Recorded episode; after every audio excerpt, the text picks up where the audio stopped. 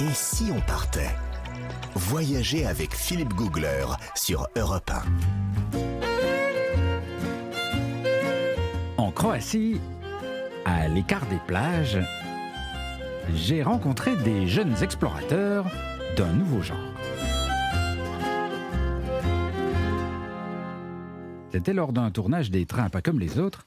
Ils me donnaient rendez-vous quelque part dans la campagne croate, dans une jolie campagne vallonnée, verdoyante. Il y a le soleil, le chant des oiseaux.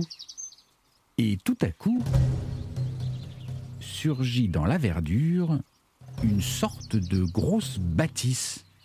Une bâtisse grise, pas très belle, qui ressemble un peu à une sorte d'hôtel abandonné au milieu de rien. Personnellement, je ne m'y serais pas arrêté, j'aurais même fait semblant de ne pas le voir, mais mes amis explorateurs ont le sourire aux lèvres. Et voilà, voilà ce qu'on cherchait, c'est ça, c'est là. C'est la première fois qu'on va le visiter, celui-là. Mais euh, quoi ce, bâtiment-là, un peu moche? Bah oui, c'est notre trip à nous, ça, les, les vieilles bâtisses communistes. Allez, viens Alors on passe quelques barrières, on descend des escaliers défoncés, et on arrive dans un hall absolument gigantesque qui fait au moins trois étages de haut. Et je leur demande, mais, qu'est-ce que c'était ici? C'est une ancienne école, une école politique. On y enseignait les, les fondamentaux du communisme, tu vois. C'était à l'époque du maréchal Tito. Tito, jusqu'en 1980, c'est l'homme qui a régné d'une main de fer sur la Yougoslavie communiste, la Yougoslavie dont faisait partie la Croatie. Alors dans le bâtiment, euh, tout est absolument défoncé, le plafond tombe en ruine. Dans le hall, il y a comme un bar avec des vieilles bouteilles cassées, un évier couvert d'une grosse mousse verte, épaisse, et les tabourets de bar sont même recouverts de champignons. Franchement, l'endroit pas très rassurant, mais je commence à ressentir l'excitation de la découverte, de l'exploration. Alors je leur demande, mais c'est pas un peu dangereux d'être ici? Ah, t'inquiète, on a l'habitude, on est prudent. Mes nouveaux amis euh, ont l'air assez sûrs d'eux et en plus ils sont sympas, donc je les suis. On descend les escaliers, on remonte, on se perd un peu. Et puis tout à coup on arrive dans une sorte de salle de cinéma.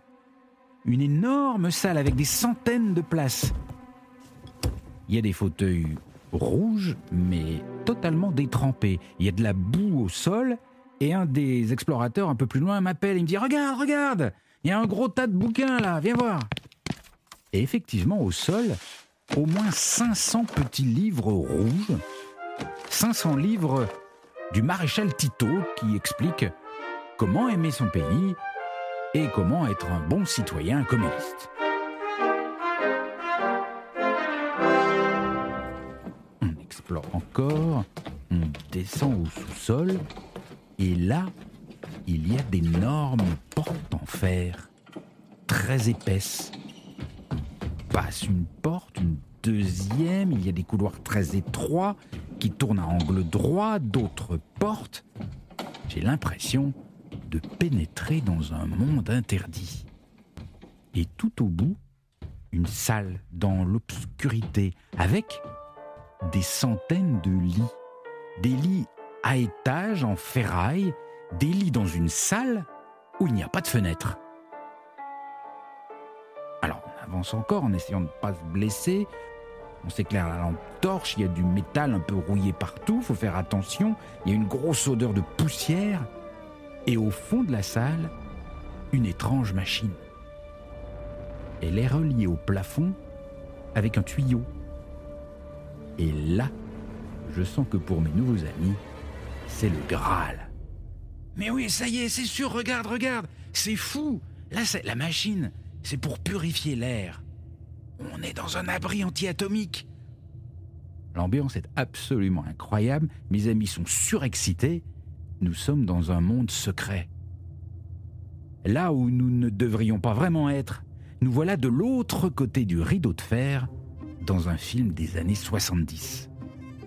Ce voyage en Croatie m'emmène bien plus loin que je ne pensais.